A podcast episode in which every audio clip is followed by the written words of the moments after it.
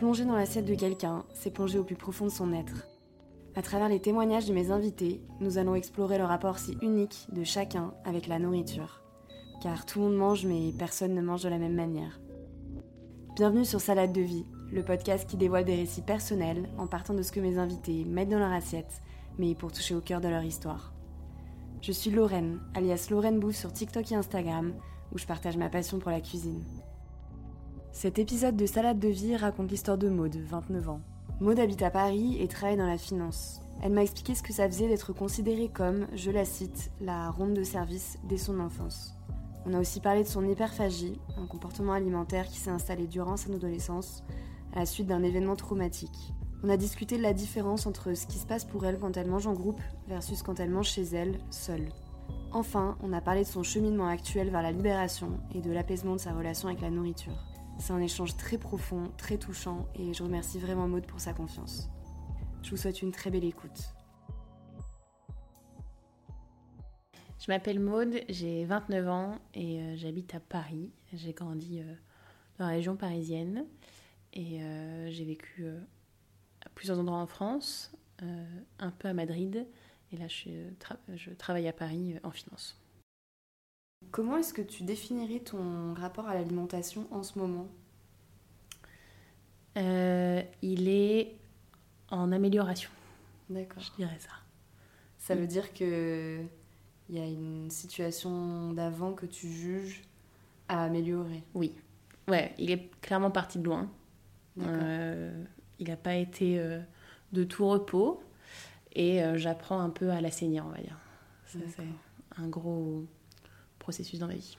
Qu'est-ce que tu mets derrière tout ça? Quand est-ce que tu daterais ce... ces difficultés qui commencent Je pense qu'elles sont assez lointaines.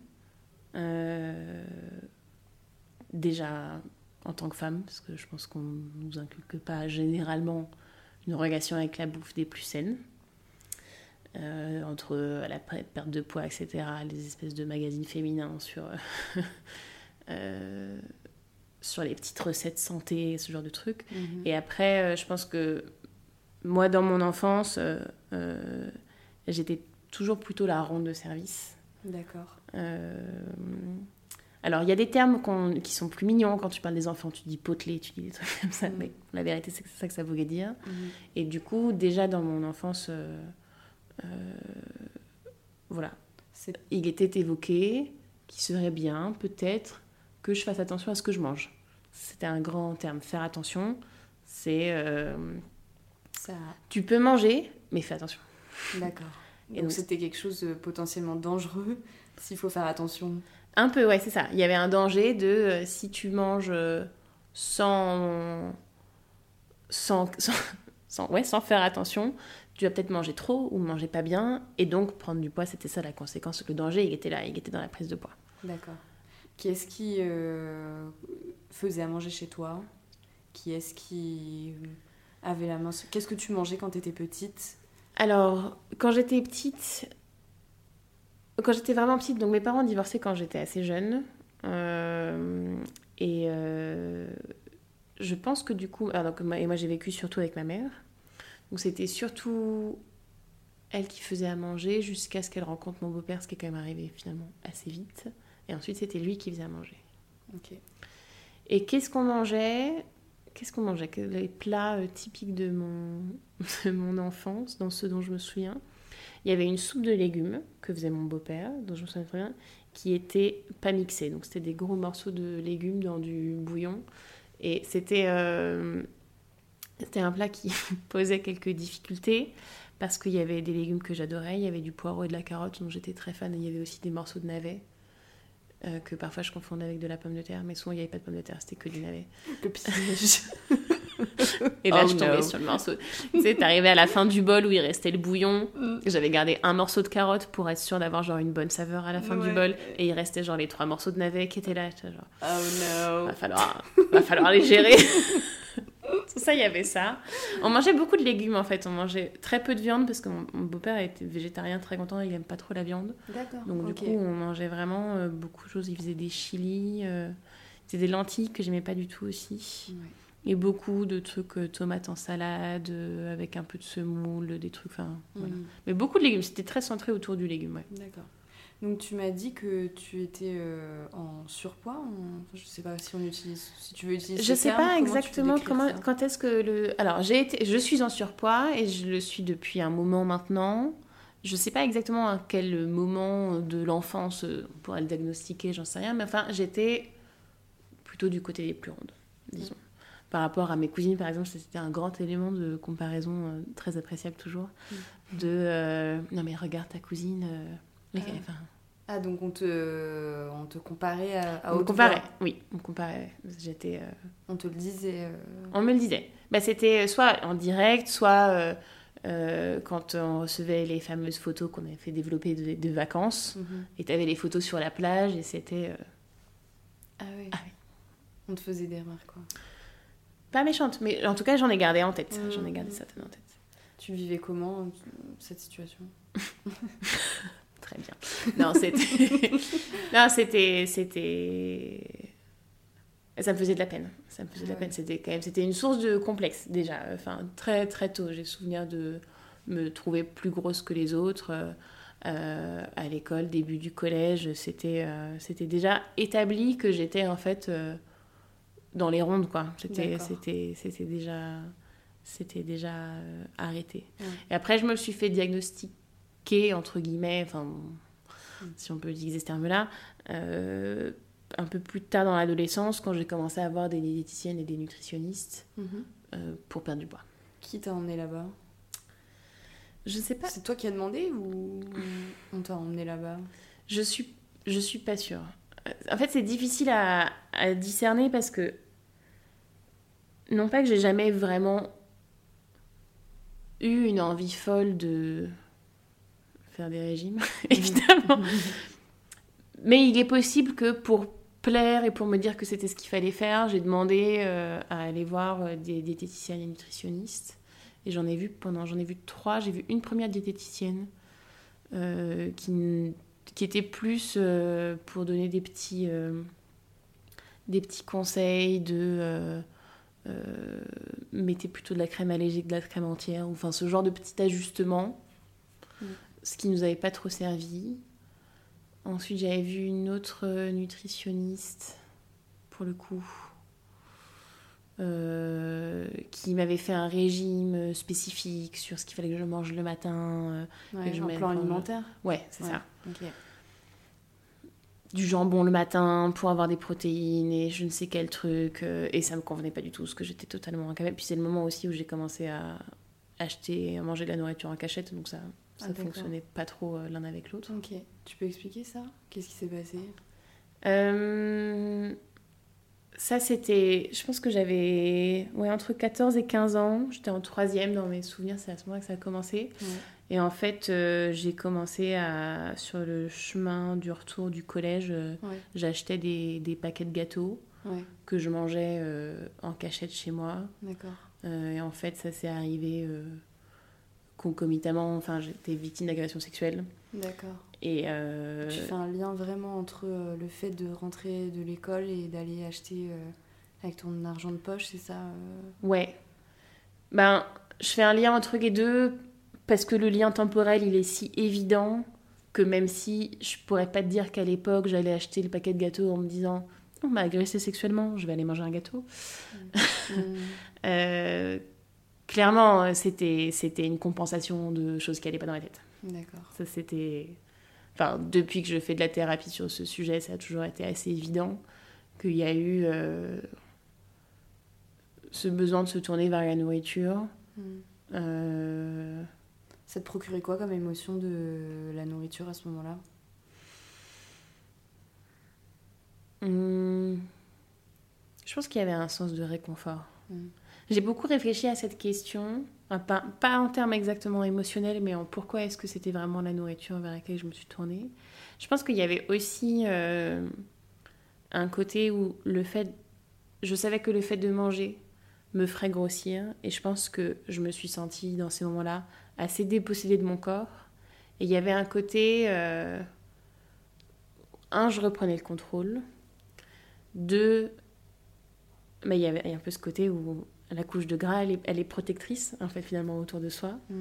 Euh, et trois, euh, il y avait peut-être aussi une dimension d'enlaidissement, entre guillemets, D'accord. dans le sens où euh, si j'étais plus désirable, peut-être que je serais plus victime d'agression. D'accord. Ah ouais. Il y avait. je- enfin, c'est c'est des choses que je que je t'as- que que t'as- j'ai tirées ensuite avec le recul. Oui. Évidemment, rien de tout ça n'était conscientisé à l'époque. Euh, mais c'est un peu des éléments que j'ai trouvés qui me semblent être cohérents avec euh, Mm. pourquoi est-ce que. Ouais, il y avait vraiment une notion de contrôle parce que, en fait, euh, j'ai le sentiment, quand, on est petit, de toute façon, c'est pas nous qui contrôlons notre alimentation. Mm. Là, on essayait de t'imposer en plus un régime alimentaire qui, toi, tu disais, ne te correspondait pas. T'as subi cette agression. Donc, il, y avait, il devait y avoir ce truc au fond de, de reprise de contrôle de wow, tout le monde, en fait, c'est moi qui fais ce que je veux. Mm. Euh, T'avais ton argent de poche pour le faire. Et tu rentrais. Et en plus, ça t'apportait ce côté euh, qui te faisait te sentir bien. C'est aussi du plaisir euh, immédiat, quoi. la nourriture, enfin. Oui, oui, absolument. C'était et puis en plus, en plus, il y avait beaucoup, il y avait vraiment une notion d'interdit qui était très claire hein, dans, Ah. dans les dans, dans l'alimentation. J'avais, dans les placards de la maison, il n'y avait pas de, il y avait pas de biscuits. Quand il avait été question qu'on prenne des goûters étant enfant en rentrant des cours, en rentrant de l'école, euh, comme du coup j'étais prône à la prise de poids euh, et qu'il fallait que je fasse attention, euh, il n'y a jamais eu de petits gâteaux chez moi. C'était du pain avec du chocolat. Ça, c'était le, Le, le- c'était, c'était le plus, comment dire, libéral dans l'approche. Enfin, je sais pas quel est le, Mm, l'adjectif, quoi, mais c'est ça, exactement. Mhm. C'était vraiment, euh, on était à la limite du attention, c'est, Ah oui, oui. c'est dangereux. Ouais. Donc c'était, ça, c'était le maximum, c'était, c'était ça. Ouais. Euh, Il y avait un truc de si ça fait plaisir, on sait que c'est mauvais ou c'était. Pas tout à fait ça?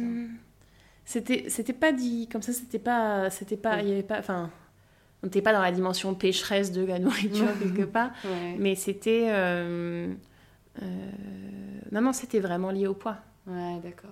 C'était on, T'étais la seule dans ton entourage, euh, en tout cas euh, dans ton enfance, à vivre ça Ou t'avais des Je- frères et sœurs qui, avaient- qui avaient la même chose Ou tu te sentais seule là-dedans?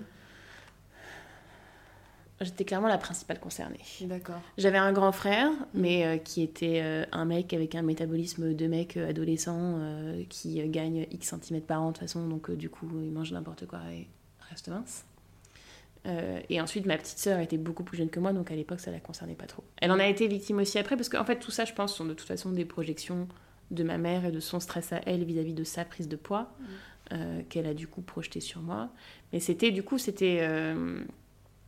euh, ah, c'était on- on- l'interdit il était très clair. Il y avait moi j'ai j'ai eu ce truc de euh, on a il y a des posters de mannequins sur le frigo ou dans le placard euh, et dans le placard il y avait même pas encore une fois il y avait même pas de biscuits. C'était même pas euh, vraiment on, on interdit le truc où il y a des biscuits. C'était là où il y avait les céréales du matin mais qui contenaient du sucre. Ouais. et que du coup parfois je prenais au goûter avec du lait ou des trucs comme ça qui étaient quand même du coup du sucré. Et donc ça il y avait le poster du mannequin pour dire attention si tu manges ça tu ne ressembleras pas au mannequin Attends, quand t'ouvrais le placard Ouais, avait- placard. Il y avait le poster, il était scotché Ah ouais. à une étagère là et il couvrait du coup, il fallait le soulever pour attraper ouais le paquet de céréales euh, derrière. Ah ouais. Donc ça dans le placard à céréales. Et ça c'était en fait un, un warning de... euh, Ouais. Attention, si tu veux être cette personne, ne touche pas à ce qu'il y a derrière. Exactement. Et ça toute ton enfance Pas toute mon enfance, je sais pas combien de temps ça a duré, mais un moment. D'accord, Et il y en avait un dans le placard avec les cé- céréales et un sur le frigo d'accord. avec les petits magnets là. Ça, te hante encore ça ou tu l'as oublié euh? Non, non, je l'ai pas oublié parce que ça me hante pas, mais je pense que c'est le signe du niveau d'absurdité dans lequel on était arrivé sur le lien entre nourriture, perte de poids et la confusion avec bien-être, euh, enfin, Mhm. Mhm, mhm. et se sentir bien dans son corps, Ouais. par exemple. Ouais, ouais, ouais. Ça, ça, ça n'était jamais évoqué. D'accord. Ouais, c'était vraiment qu'une question de euh, euh, si tu manges trop, tu vas prendre du poids et ça c'est mal. C'était pas une question de mange des choses qui te font du bien et qui vont. Non, ça, le, le poids, il était, il était central dans, dans tout, il était central. Quand j'ai décidé au lycée de ne plus m'inscrire à du sport en dehors des cours, Ouais. ma mère m'avait fait signer un mot qui disait euh, J'ai pris la décision de ne pas faire de sport et donc je ne me plaindrai pas si je prends du poids. D'accord. Et toi, tu l'as signé, tu l'as fait? Et je l'ai signé. Et tu te Euh, sentais je l'ai comment pas fait, évidemment, je continue à me plaindre de mon poids parce que je me suis plaint de mon poids euh, Oui, oui, oui. toute ma vie.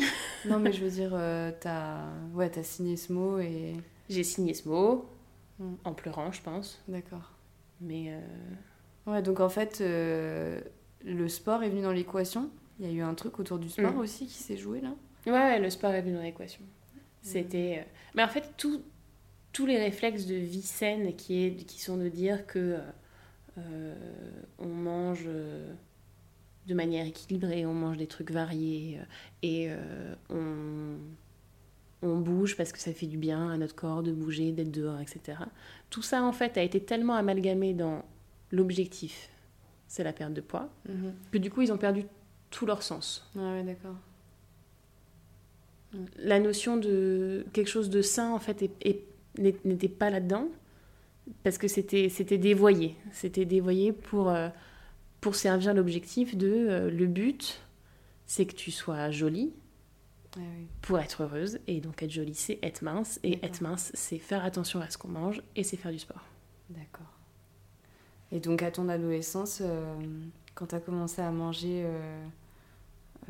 c'est en cachette, c'est ça? Donc en fait, tu mangeais quoi? Trois fois par jour sinon, matin, midi, soir, en goûter? Euh, tu mangeais quoi et comment tout ça euh, est venu s'articuler avec ce que tu mangeais en cachette? Oui, j'avais des repas où je mangeais des trucs euh, plutôt normaux. Ouais. Euh, Enfin, dans le sens où il n'y avait pas, même à la cantine, il n'y avait pas. Je prenais des plats, enfin, normaux, je, je sais- normaux, j'adore ce terme. Euh, ouais, j'avais mon cas, petit oui, déjeuner, une j'avais mon repas du midi. ouais. euh, je grignotais pas entre les repas, sauf Ouais. dans ces moments-là où j'achetais ces énormes paquets de biscuits Ouais. que je mangeais, souvent que je mangeais en entier parce que du coup il y avait une notion, il fallait quand même que je me cache. Ah oui, Euh, il Fallait pas fallait exactement, il fallait pas laisser de traces du Ouais. fait que j'avais mangé. d'accord. Euh, parce que ça m'était arrivé parfois de laisser des vieux paquets que je pouvais pas jeter parce que c'était beaucoup de stress. Il fallait pas les retrouver non plus dans la poubelle, il fallait pas. Enfin, donc c'était quand même compliqué de. Ouais. Ouais, c'est toute une démarche. C'était toute une démarche Ouais. pour cacher ce comportement-là. Mm. Euh, Tu le ressentais comment, comme, comment ce comportement à ce moment-là Je pense qu'on est, j'étais totalement dissociée dans ces moments-là. Ah ouais C'est- J'étais pas, enfin, je sais pas. C'était vraiment mon secret. C'était, c'était mon truc. Je sais pas si j'en avais honte ou pas. C'était un truc qu'il fallait que je fasse. D'accord. Et j'avais cet C'était plus objectif fort à, que toi. ouais, Ouais. j'avais cet objectif à, à assouvir que de pouvoir acheter entre guillemets le plus de nourriture possible Ouais, et la consommer et que personne ne le sache. ouais d'accord.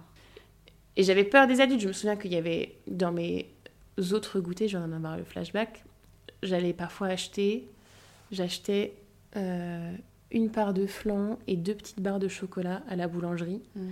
Et là, je me souviens que je me sentais coupable de commander ça en fait. Et que quelqu'un qui voit que j'étais en train d'acheter ça régulièrement, euh, et donc de- forcément de le, de le manger. D'accord. Ok. Donc il y avait de la honte quand même. Ouais, il y avait la honte, d'accord. Ok. Et euh, comment ça a évolué ensuite pour toi Donc là, euh, après l'adolescence, jeunes années, jeune adulte. Ben, clairement, ça m'a. Enfin, j'en- ai gardé, j'ai gardé un peu des réflexes de cette période-là. J'ai vu une psy à ce moment-là qui m'a un peu aidée, euh, mais pas tant que ça. C'était pas la psy qu'il me fallait. Mm, Euh, et après, je suis partie de la maison Mm. et, euh, et j'ai habité seule. Et donc là, c'était. euh, ce qui était du coup forcément très différent parce que la notion de en cachette, quand tu habites seule, elle n'existe plus. Elle- Oui. Alors, Oui. À la fois, tout ce que tu manges est donc en cachette parce que personne ne sait ce que tu manges. En même temps, on n'est plus dans ce dans vraiment cette dynamique de, de, de cacher, enfin de dissimuler. euh, Vis-à-vis des parents, notamment. Exactement, Ouais, exactement. Vis-à-vis, en tout cas, de d'adultes ou euh, de gens qui ont, en tout cas, un, un ascendant ou un avis, enfin, peu importe. euh. qui pouvaient juger surtout. C'était pas tant. Ok. Enfin, moi, c'est- le truc qui me terrifiait, c'était, c'était le jugement. C'était Ah, juger pour être euh, anormal, de vraiment faire des choses que personne ne faisait. euh, que euh, moi, j'étais vraiment bizarre d'être Ah, cette personne qui C'est mangeait. ce que tu avais l'impression d'être, en tout cas. Quand Oui. tu faisais ça, tu disais, mais je suis pas normale, Ah, c'était pour moi, c'était sûr trop- que. Enfin, je suis la seule à faire ça. Ouais, exactement. Les gens mangeaient normalement, ils mangeaient des biscuits. Mm. Ça m'arrivait, mes copines, quand on rentrait des cours, tout le monde aimait bien prendre, Mm. j'en sais rien, des princes, des trucs. Euh, ouais. euh, et c'était pas. Mais c'était pas un événement. Ouais, ouais, ouais, c'était. euh, C'était le goûter. Ouais, Parfois on mange cinq princes, parfois on en mange deux. ouais. Dans tous les cas, c'était le goûter. Moi, c'était. C'était mon truc, c'était mon moment où euh, là, euh, je mangeais euh, tous les gâteaux du paquet parce que, euh, parce que si on me voyait avec, on allait m'en priver Ah et, oui. que, Ouais. et que c'était intolérable et que Ouais. du coup, il fallait que je mange tout. Donc, parce que j'aurais plus l'opportunité de le refaire après. Il y avait aussi ce stress-là. Ah oui, d'accord. C'est la dernière fois, donc vite, vite, vite, vite. Exactement. Tout manger. Exactement. ouais, ouais. Donc, en fait, on parlait à personne de ça? Non. Tu te sentais seule, peut-être? Oui, bah, je pense que ça, après, ça s'est amalgamé avec le secret sur l'agression sexuelle aussi, dont je parlais pas non plus. D'accord. Euh, et ça, ça faisait partie d'un tout, du coup. C'était Ouais. euh, Ouais, ouais. cette haute vie que personne ne pouvait deviner si j'en parlais pas. Oui, oui, d'accord. Ou si je laissais pas de traces euh, extérieures du fait que c'était c'était arrivé. Ouais, ouais, ouais, ouais, ouais. C'était ton... C'était ton secret. C'était tes secrets. Exactement. C'était lourd à porter Ou tu t'en rendais pas compte C'est très lourd à porter. Ah, d'accord. C'était beaucoup de honte, beaucoup d'incompréhension et beaucoup d'émotions euh, qui n'étaient pas nommées. Hmm. Et c'est pour ça que quand tu me poses la question, euh, qu'est-ce que tu ressentais dans ces moments-là, c'est. J'ai pas de réponse évidente parce que c'était c'était pas une époque où j'étais capable de nommer mes émotions. Ouais. Et euh, je sais que j'en avais beaucoup. Ouais. Mais c'était pas sais pas ce que- verbalisé, non, je sais pas ce que euh, c'était. Ouais. C'était tu vivais ça toute seule, euh, dans le secret, en cachette, et c'était toute seule quoi. Ouais. T'étais toute seule. Et, et en contraste, du coup, bah, il y avait voilà, le plaisir immédiat du sucre et du gras. Ouais. Donc ça, c'était clair. Ouais. ouais. Oui, oui. Très tangible. Exactement, très Ouais. tangible, très évident. Oui. Je mange le cookie et ça me fait plaisir. D'accord. Ouais, ouais. Et ça C'est bon. bien tout de suite. Exactement. C'est bon, euh, c'est sucré, euh, Ouais, la dopamine. c'est ça. Euh, donc, je pense que ouais, c'était, c'était, c'était beaucoup plus facile à gérer. Du coup. Oui, oui, oui. Et quand tu as commencé à vivre seule, donc tu as commencé à. Qu'est-ce qui s'est transformé quand tu as commencé à vivre seule? Ben, déjà, du coup, il y a eu la liberté absolue de dire que je pouvais acheter, faire mes courses et acheter tout ce que je voulais. D'accord. Après tous ces interdits de mannequins sur le frigo, là, c'était, euh, il y avait juste moi et moi-même. C'est moi qui faisais mes courses et Mhm. du coup, je pouvais acheter ce que je voulais. Ouais. Et donc, euh, il y a effectivement eu au début, euh, euh, voilà, j'ai acheté. J'achetais le pain de mie sans croûte avec Milka au lait là et je faisais, je mangeais le, le paquet de pain de mie avec le, avec le chocolat. Il y a eu une époque où j'ai acheté des nuggets aussi Mhm. que j'avais jamais eu chez moi bien sûr. Nuggets, c'était pas du tout faire attention que de manger des nuggets. Donc c'était euh, c'était le- le- l'aliment interdit où t'étais là genre waouh, tellement envie d'acheter des nuggets. Je crois que c'était même au-delà de l'aliment interdit, c'était que c'était un aliment qui était inenvisageable. Ah ouais. Euh, Autant les biscuits c'était envisageable et interdit, et les nuggets ça n'avait même jamais été évoqué tellement il était inconcevable Ouais. que cet aliment se retrouve dans mon assiette. Et là du coup je me souviens de les avoir vus dans ce, dans ce carrefour. et m'a dit, c'est ça qu'il me faut, c'est ce paquet de nuggets super dodu. Mission divine chez toi. Ah, mais Absolument. Et être rentrée chez moi avec ce paquet, euh, et c'était pas bon. c'était bien sûr pas bon. La désillusion totale. Mais la satisfaction était là. La Ah, satisfaction de l'avoir mangé. Donc euh, t'étais pas déçue non plus. euh, T'étais. Non, j'avais assouvi Ouais. ce désir de manger n'importe quoi. D'accord. Mais selon ma préférence et, et ma décision. D'accord. Ouais. Ouais. Le contrôle, enfin la. Exactement. Ouais, la volonté. C'était c'était ma notion, enfin c'était mon interprétation de l'indépendance. D'accord. Ok. Tu faisais encore des crises euh, de d'hyperphagie comme tu l'as décrit euh, tout à l'heure ou ça Oui. c'est- D'accord. Elles étaient moins euh, comment dire ça Euh, moins agitées parce que euh, il n'y avait pas cette notion qu'il fallait que je le fasse entre 18h et 18h15 avant que tout le monde débarque à la maison, etc. Ah. Auquel cas, et c'était non seulement de l'hyperphagie, mais en plus euh, timé. Ouais, c'était timé, ouais. ouais. ouais. Mais j'ai continué à manger beaucoup et je continue encore à manger beaucoup et c'est le symptôme le plus récurrent et dont j'ai le plus de mal à me débarrasser de toutes ces époques du coup où vraiment il y avait des troubles alimentaires qui étaient qui étaient clairs et qui étaient liés à des situations Mhm. euh, dont j'ai le plus de mal à me défaire. D'accord. Donc encore aujourd'hui, euh, c'est des choses que tu vis Ouais. D'accord. Encore aujourd'hui, euh, je quand je suis seule, je mange beaucoup. D'accord. Et on... c'est difficile de dire si c'est encore lié à euh, euh, mes situations de stress qui sont, enfin voilà, Mhm. j'ai un boulot, euh, j'ai des projets, j'ai du stress quoi. Mhm. J'habite à Paris, je prends le métro, j'ai du stress. Mais et c'est difficile de savoir si c'est euh, de la gestion de ça ou si en fait, euh, parce que du coup je parle de ces choses-là, bah, j'ai 29 ans donc ça fait euh, 15 ans en fait maintenant que, euh, Mm. que je gère euh, ce truc-là. Et donc du coup c'est dur de savoir si c'est pas juste descendu à un tel Oui. stade de l'habitude Oui, oui. que... euh, Oui, c'est ça. T'as plus forcément euh, les sources, les triggers, en gros. Mm. Mais il y a encore le comportement qui est qui apparaît quoi. Et c'est pas forcément parce que on est venu appuyer sur les triggers que, euh, enfin voilà, c'est aussi quelque chose qui est venu s'ancrer euh, dans un dans une sphère comportementale, euh, pas forcément liée à Oui. trigger psychologique de l'époque. ah, exactement. C'est... euh, Et tu le vis comment ça actuellement? Qu'est-ce que t'en penses? Qu'est-ce que t'en fais pour toi?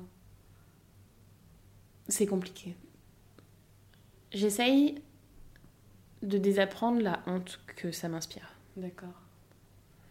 Et euh, quand j'ai su qu'on allait parler euh, aujourd'hui, euh, je me suis demandé si on allait parler de mon, du dernier repas que j'ai pris, Mhm. qui était donc le déjeuner de ce midi, Oui. où j'ai beaucoup mangé. J'ai commandé et j'ai commandé deux plats que j'ai mangés en entier. D'accord.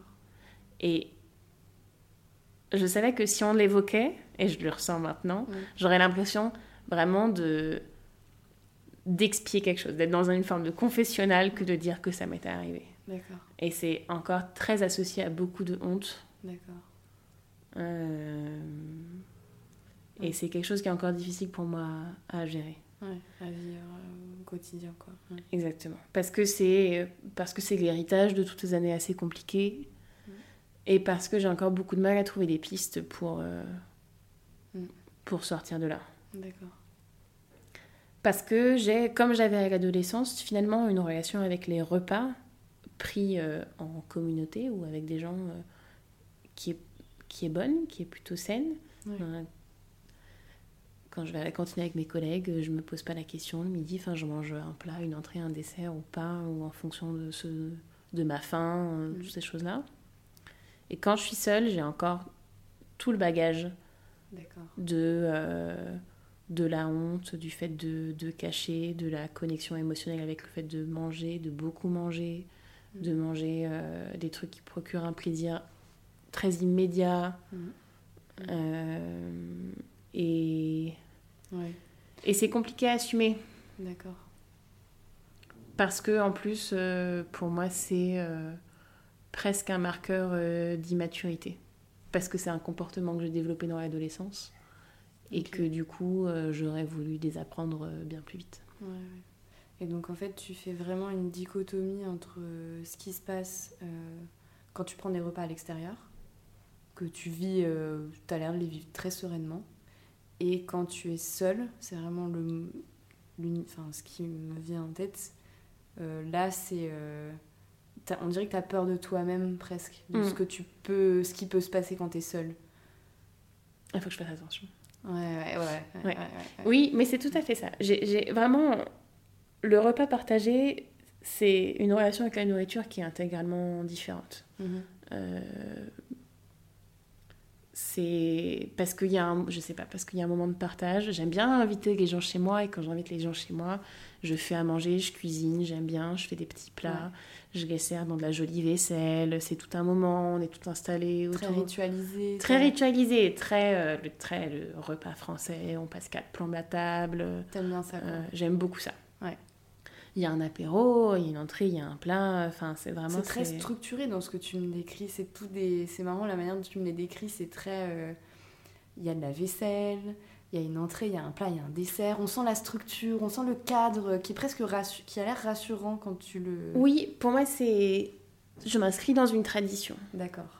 Dans ces moments-là. Ok. De euh, je reçois et ça me fait plaisir de faire à manger et que tout le monde dise Ah, c'est vachement bon ce que tu as préparé. Ouais. Euh, et les jolies assiettes. Et enfin, il y a, y a un rituel. C'est un rituel, le repas comme ça, pris, Ouais. euh, Ouais. pris à plusieurs. Et c'est un rituel que j'aime beaucoup parce que il permet beaucoup de conversations aussi, que j'apprécie. Et c'est un moment pour moi vraiment privilégié, quoi, d'être à table avec des gens. D'accord. Et effectivement, quand je mange seule, je mange jamais à table. Ah ouais, d'accord.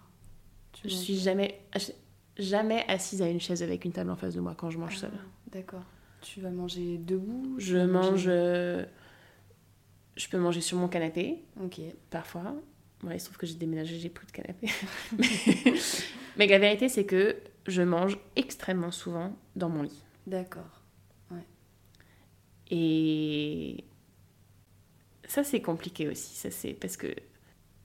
Parce que même si c'est. Même, enfin, quoi que tu manges, quand tu le manges dans ton lit, il y a un côté cachotier, il y a un côté. euh, Mhm.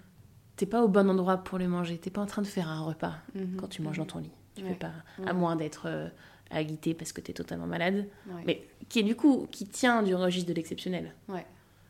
Euh, un repas normal pris dans le lit, c'est entre guillemets, c'est pas normal. Comme, oui, voilà. Et on en revient à ce que tu dis, c'est pas normal. C'est pas normal. C'est aussi ce que tu avais prononcé comme Mm. phrase, ouais, tout à l'heure. Et pour moi, c'est. Oui, c'est des choses que les gens ne font pas, que moi je fais parce que j'ai 15 ans de bagages euh, de relations euh, mauvaises euh, avec la nourriture Mhm. qui font que j'en suis arrivée au stade où. alors, certes, je fais plus de crise d'hyperphagie et. Et j'ai appris des choses positives et je me suis réconciliée avec mon corps sur pas mal d'aspects, et voilà. Mais euh, il y a encore. euh, il y a encore pas mal de boulot là-dessus, quoi. Ouais, il y a encore un, il y a un héritage de ce qui s'est passé euh, Voilà. dans ta vie, quoi. Oui, Et tu ressens, euh, tu ressens, j'ai l'impression que tu ressens encore de la honte, beaucoup. beaucoup de honte, d'accord. C'est euh, c'est pour moi difficilement compatible avec le fait que en fait ça fait partie de ces actions du quotidien Mm. que euh, on part du principe que tout le monde les a plus ou moins acquises et donc euh, bah tu tu manges alors tout le monde mange pas des trucs hyper élaborés à chaque repas tu vois c'est pas ça la question mais le fait que tu manges à table Mhm. ou au moins globalement assis ou enfin Oui, que tu manges pas dans ton lit, en Oui, tout cas. oui. Ça, c'est euh, un, un truc de base parce que, parce que personne ne prend cette habitude. Parce qu'en fait, à moins d'avoir eu des triggers, d'avoir eu euh, des relations compliquées avec euh, la nourriture, c'est pas un truc que tu développes parce que t'as aucune. Enfin, Mhm. il n'y a pas de raison de le développer. L'addiction au sucre, par exemple, je sais pas, tu peux dire qu'il y a euh, du marketing, Oui. euh, tout un tas de choses, plus euh, l'addiction chimique euh, que notre corps peut avoir vis-à-vis du sucre. Il y a plein de trucs qui peuvent mener à ça. Le fait de manger dans son lit, c'est un choix de comportement. C'est ce- comme ça que tu le vois. C'est comme ça que je le vois, bien Ouais, sûr, bien sûr. ouais. Non, non, mais Oui, en fait, c'est- comme ça que tu le vois et c'est ce qui te génère, c'est ce qui génère de la honte chez toi. c'est ça. Ouais, ok. C'est que c'est lié à moi. Et tu dis euh, c'est toi le problème et. euh, pour moi, c'est un manquement de ma part. Ouais. C'est une faute C'est une faute, ok. de euh, ne pas euh, avoir Réussi. la à- rigueur, la discipline, le, la maturité D'accord. de savoir qu'un repas, euh, Ça se prend à table. ça se prend au moins proche d'une table et pas une table de chevet.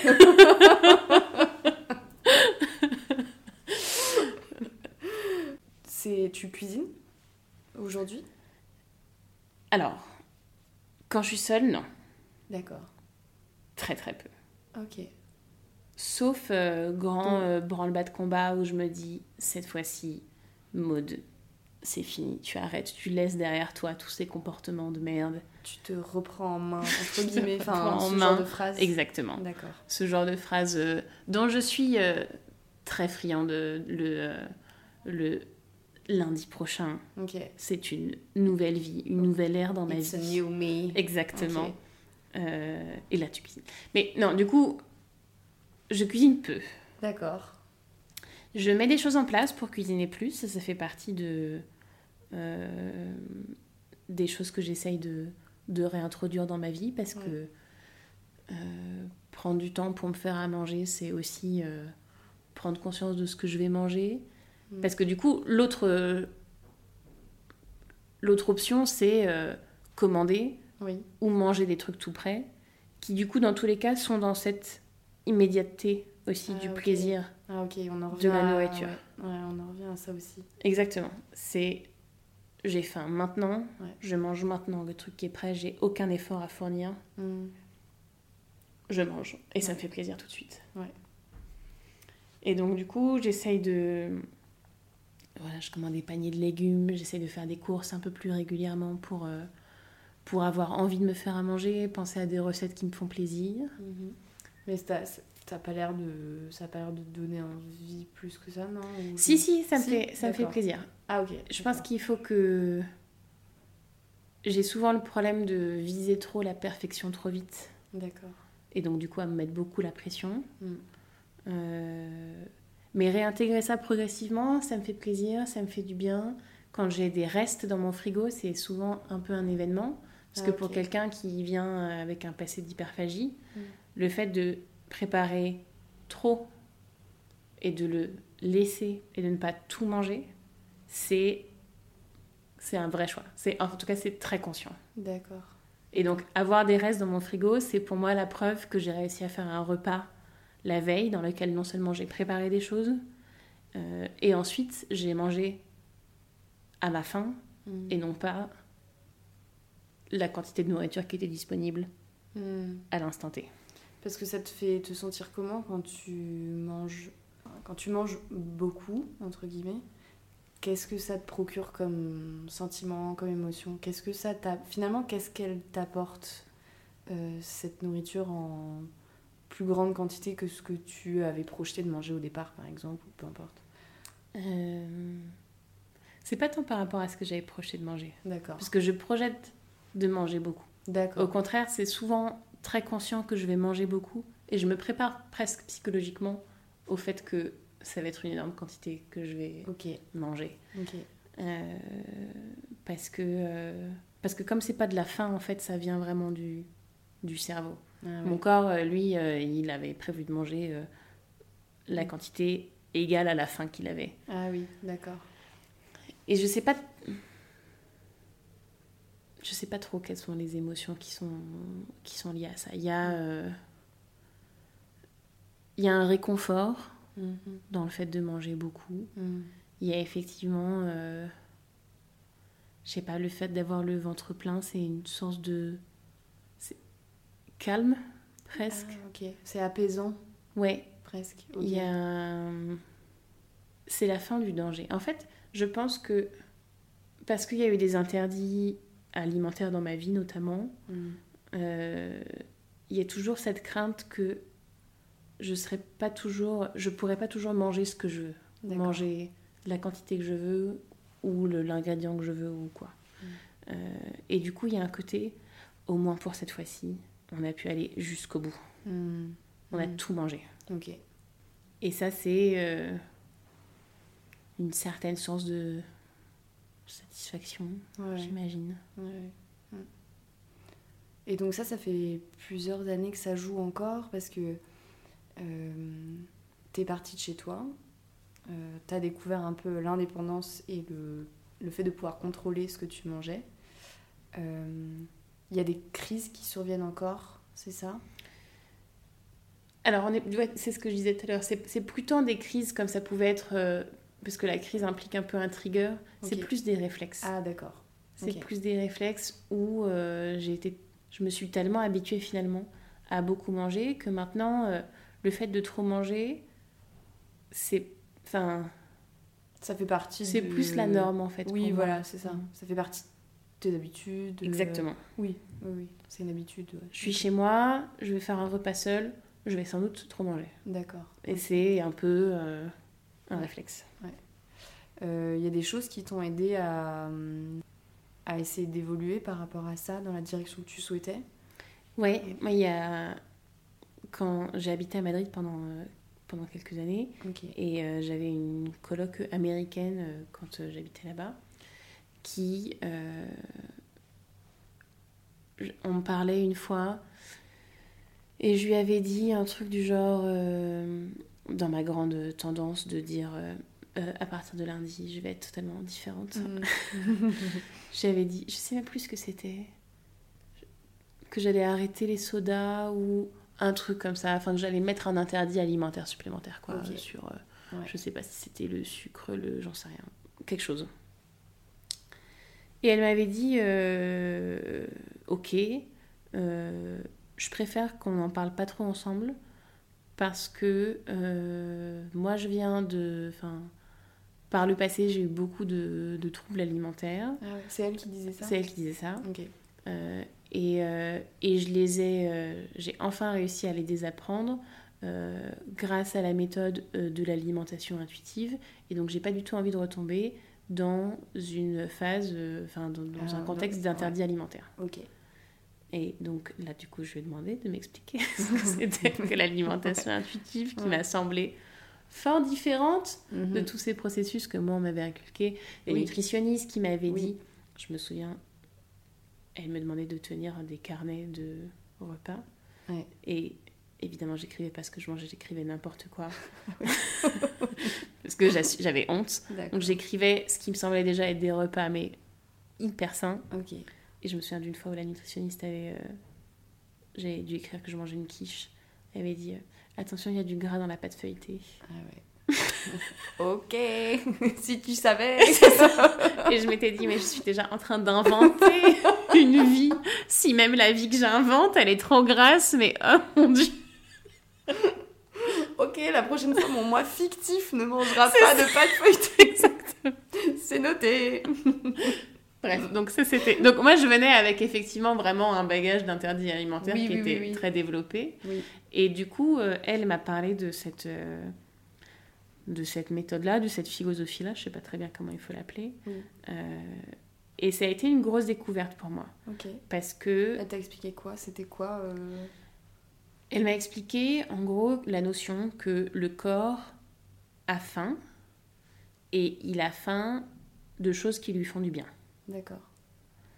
Déjà, la notion de faim, c'est quelque chose qu'il n'y avait pas vraiment eu dans. Que oui, que clairement moi j'avais enfin qu'on n'a pas évoqué jusqu'ici finalement. Non. Ouais. mais parce que moi j'avais totalement bah à, à, à moi à part pour dire que je la dépasse Oui, voilà. à chaque fois que je Oui. mange trop. Oui, oui, oui. Mais, euh, Mais sinon, non, c'était pas de est-ce que j'ai faim ou pas en fait. Non, exactement.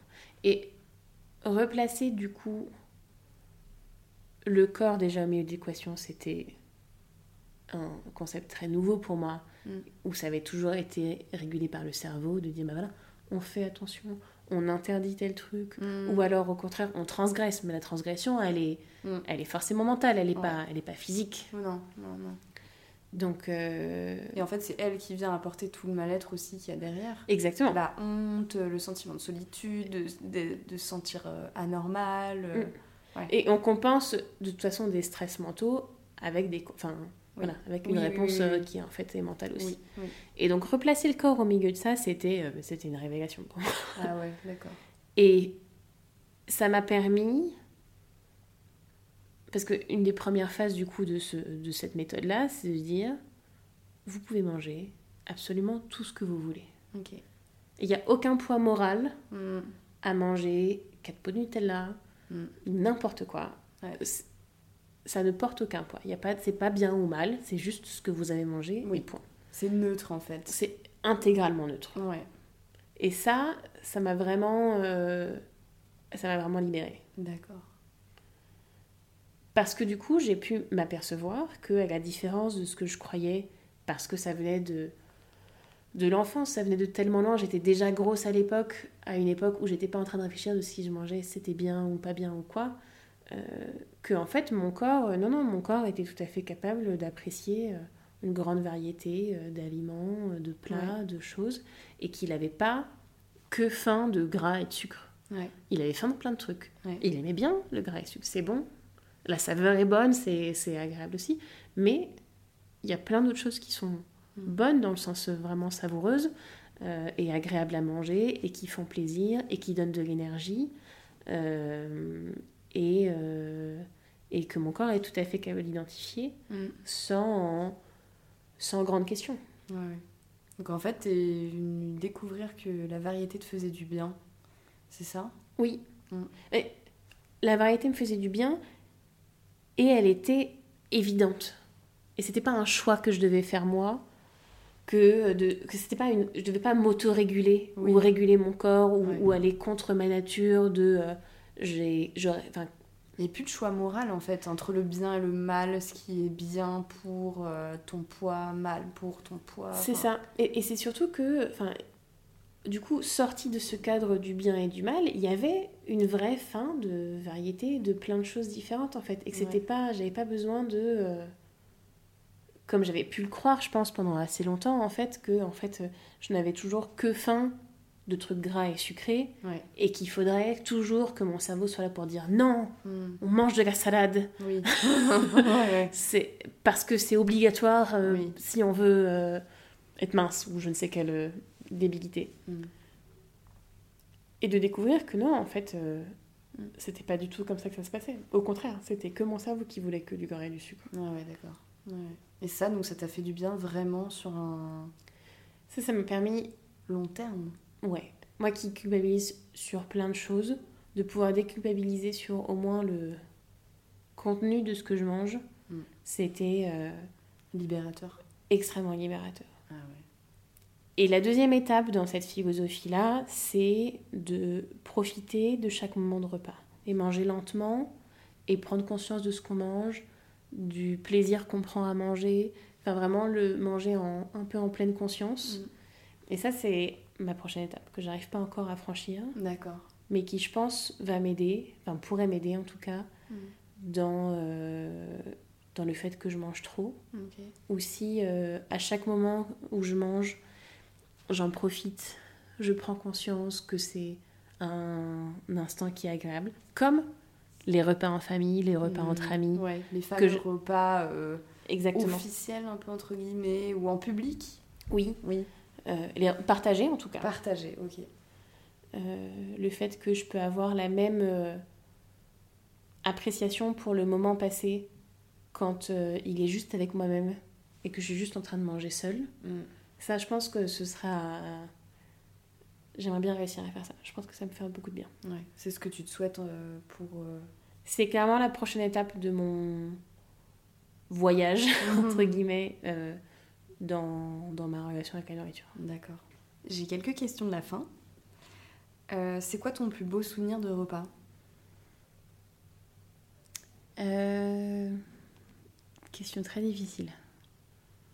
Question très difficile. Pourquoi? Parce que. euh, Parce que c'est dur de savoir sur quels critères Mhm, mhm, ouais. juger ça. Je pense que je vais y aller un peu avec mon intuition et le premier truc qui m'est venu en tête, je pense que c'est un repas avec ma grand-mère paternelle qui cuisinait beaucoup, qui cuisinait vraiment des très bons plats. Et on, on aimait tous aller manger chez elle. Et je pense que c'est elle qui m'a inspiré mon goût pour euh, le fait de préparer des repas euh, pour être partagés, de les servir dans des jolies assiettes. Je pense qu'elle était beaucoup là-dessus. Donc je pense que ce serait un repas avec elle Mm. où elle nous faisait en dessert un gâteau de semoule Ah oui. qui était excellent. Ouais. Dont je garde des souvenirs émus. Ok. Si tu pouvais partager un repas avec n'importe qui, euh, ça peut être quelqu'un qui est euh, vivant, quelqu'un qui n'a jamais existé, enfin quelqu'un de fictif, euh, voilà. Ce serait qui? Hmm. Je pense que. euh, Je crois que j'aurais envie de manger avec quelqu'un du passé, pas quelqu'un de connu, n'importe qui. Mais je Quelle voudrais. époque Je sais pas, j'hésite entre l'Antiquité et Moyen-Âge. Ouais. Mais je suis très curieuse de l'évolution des saveurs, de ce que les hommes, enfin les humains pouvaient manger il y a des siècles et de ce qu'on mange maintenant. Ouais, c'est j'adorerais. fascinant. Mm. J'aimerais tellement savoir. Et voilà, et chacun ferait son plat. Moi, je ferais euh, Ouais. carottes euh, au miso, Ouais. un truc absurde. Et euh, versus, je sais pas, ce qu'ils pouvaient manger. Qu'est-ce que c'est ton plat préféré? Qu'est-ce que c'est mon plat préféré? Euh, Je crois que ce serait. Il y aurait des pommes de terre. Ce serait du saumon. Du saumon avec des pommes de terre euh, au four bien croustillantes à l'extérieur. Mm. C'est ce que je demande à mes parents pour tous mes, C'est vrai? tous mes anniversaires. Ah, c'est On mange toujours la même chose et c'est du saumon avec des pommes de terre. C'est drôle, c'est ton plat préféré? Je crois que c'est mon plat préféré. Ah ouais J'adore ça. Si tu étais un plat, tu serais quoi? Hmm, J'espère que je serai quelque chose de réconfortant Ok, et un peu simple. d'accord. Plat de bonne franquette. Ok. Hmm, je sais pas, peut-être un. enfin, j'ai pas envie de dire un bœuf bourguignon, quand même, ça fait beaucoup. une petite blanquette de veau, peut-être, avec un peu de crème, là. Une petite blanquette de veau avec les petites carottes.